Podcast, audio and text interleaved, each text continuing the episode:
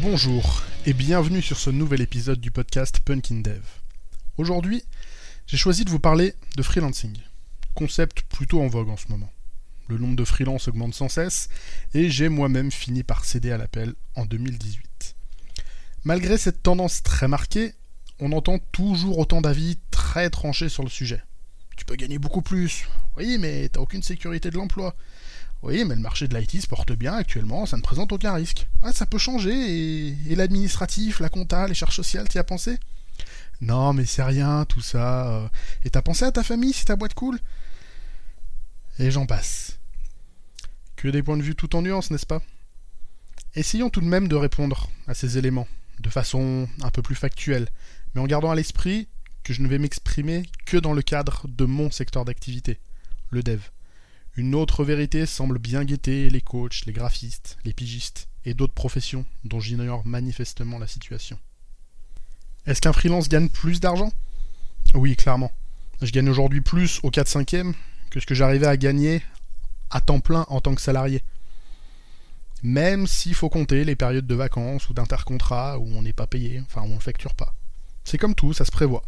L'exercice du prévisionnel est un peu rébarbatif, mais il permet de savoir à partir de quand on aura assez de trésorerie pour se permettre une petite parenthèse ou un investissement qui va bien. L'administratif est super lourd et prend beaucoup de temps? Oui et non. Si vous faites du conseil, du coaching ou de la formation, vous allez avoir beaucoup de clients en même temps. Il va falloir faire plein de factures. Ça va occasionner plus de charges, avec le suivi des factures, tout ça. Dans mon cas, avec généralement un seul client à la fois, c'est plus léger. Pour la comptabilité, c'est un coup à prendre, mais ça reste à mon goût beaucoup plus simple que les saisies de notes de frais que j'ai eu à faire en ESN. Pour le reste, je paye un cabinet comptable qui s'occupe du récurrent, déclaration de TVA, mon bilan annuel, tout ça. Mais euh, on le voit avec le Covid, les freelances sont les premiers à sauter, non? Et ben encore une fois, oui et non. Ça dépendra du client. Mais s'il est vrai que perdre sa mission quand on est salarié en ESN n'a pas trop de conséquences, pour un freelance, c'est de la perte sèche. En revanche, la souplesse du freelancing fait que ce sont globalement les premiers à être appelés à la reprise. J'ai pas d'études vraiment à ce sujet-là, j'ai juste vu comment ça se passait dans mon entourage. Si vous avez des retours d'expérience différents, vraiment je suis preneur. Toutes ces questions pourquoi au final? À mon sens, ce ne sont pas ces interrogations-là qui doivent vous permettre de savoir si le freelancing peut vous convenir. Pour moi, la question centrale, ça devrait plutôt être comment voulez-vous travailler? Et comment voulez-vous gérer votre carrière de dev? En ESN, on travaille bien souvent soit comme l'a décidé l'ESN, soit comme l'a décidé le client chez qui on intervient. Il y a bien certaines personnes qui arrivent à faire leur chemin dans ce type de société. J'en ai connu quelques-uns sans problème. Mais la majeure partie d'entre nous va subir ces modèles. Et à chaque fois, on espère trouver mieux en changeant de boîte. Spoiler, des illusions sous deux ans, dans la plupart des cas. Le freelancing permet de choisir comment on va travailler et comment on va évoluer. Mais attention, ceci n'est en rien une réponse. Se laisser guider par un modèle appliqué par une ESN ou une autre boîte peut avoir ça de confortable, on n'a pas à se poser la question de comment on va évoluer. On laisse venir les choses en choisissant juste parmi les chemins qu'on nous propose.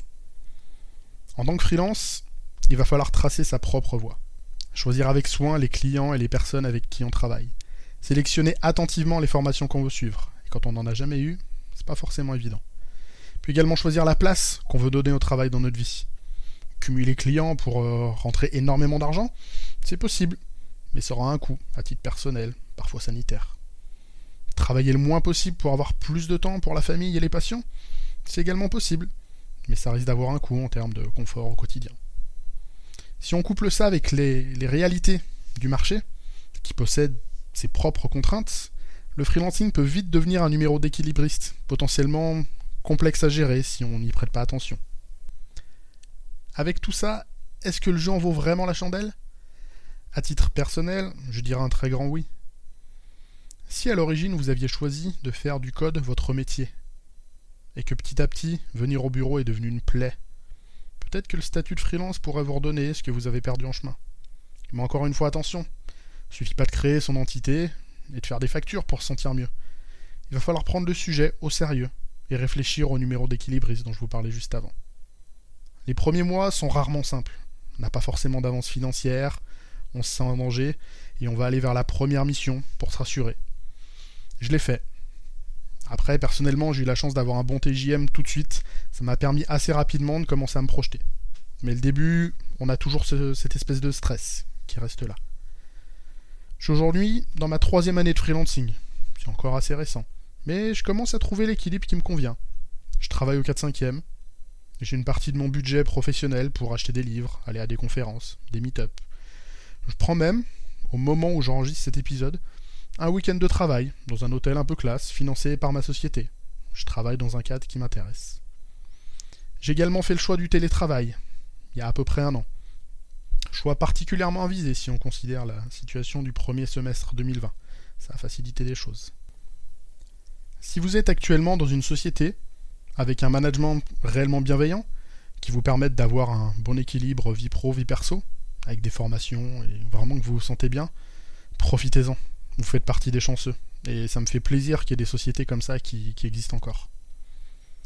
Si en revanche, chaque retour de vacances est pour vous un enfer, et que chaque matin est plus difficile que le précédent, commencez à vous poser la question. Pour alimenter ce questionnement, je vous conseille vivement la lecture du livre Code Freelance, écrit par Emilien Pécoul, à Twarzy sur Twitter. Vous pouvez également retrouver sur YouTube, sur la chaîne de Malte, un webinar intitulé La vie de freelance est-elle faite pour moi? dans lequel je suis intervenu aux côtés d'Emilien, justement, qui venait présenter son livre. Enfin, si vous souhaitez déjà vous lancer le questionnement est déjà passé pour vous, mais que vous avez toujours une retenue, que vous hésitez à franchir le pas, je vous invite à trouver une communauté freelance au plus proche de chez vous et qui pourra vous aider dans vos démarches.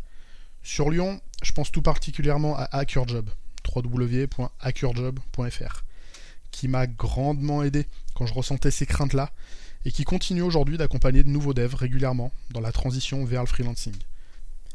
Je voulais à ce titre sincèrement remercier et saluer pour leur, travail les créateurs et fondateurs d'AccureJob, à savoir Emilien, dont je viens de vous parler, Florent Pellet, qui a été le premier à semer la graine du freelancing dans mon esprit, et Clément Boulier. Vous pouvez aussi suivre Hugo Lassiège, le fondateur de Malte, qui publie toujours de bons papiers sur le freelancing et l'entrepreneuriat. J'espère que cet épisode vous a plu, qu'il vous permettra d'avancer au moins un petit peu sur le questionnement lié au freelancing. N'hésitez pas à venir me poser des questions sur sylve underscore code sur Twitter ou même à faire une demande de contact sur accurejob.fr. A très bientôt pour un nouvel épisode. D'ici là, geekez bien, collez bien.